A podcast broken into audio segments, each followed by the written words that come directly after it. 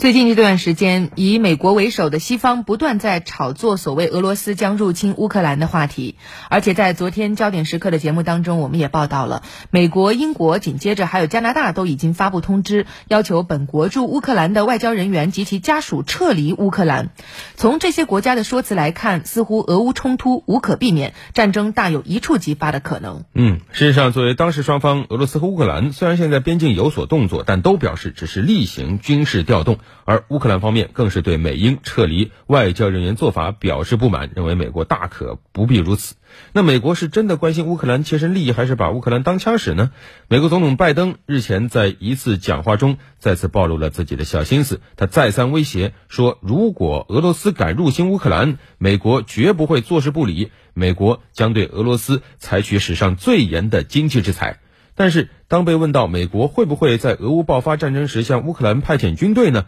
拜登又干脆地表示说不会。而以美国为首的北约日前也有官员公开表示，北约内部没有任何一个国家愿意为乌克兰出兵。啊，看来真是把人家当枪使啊！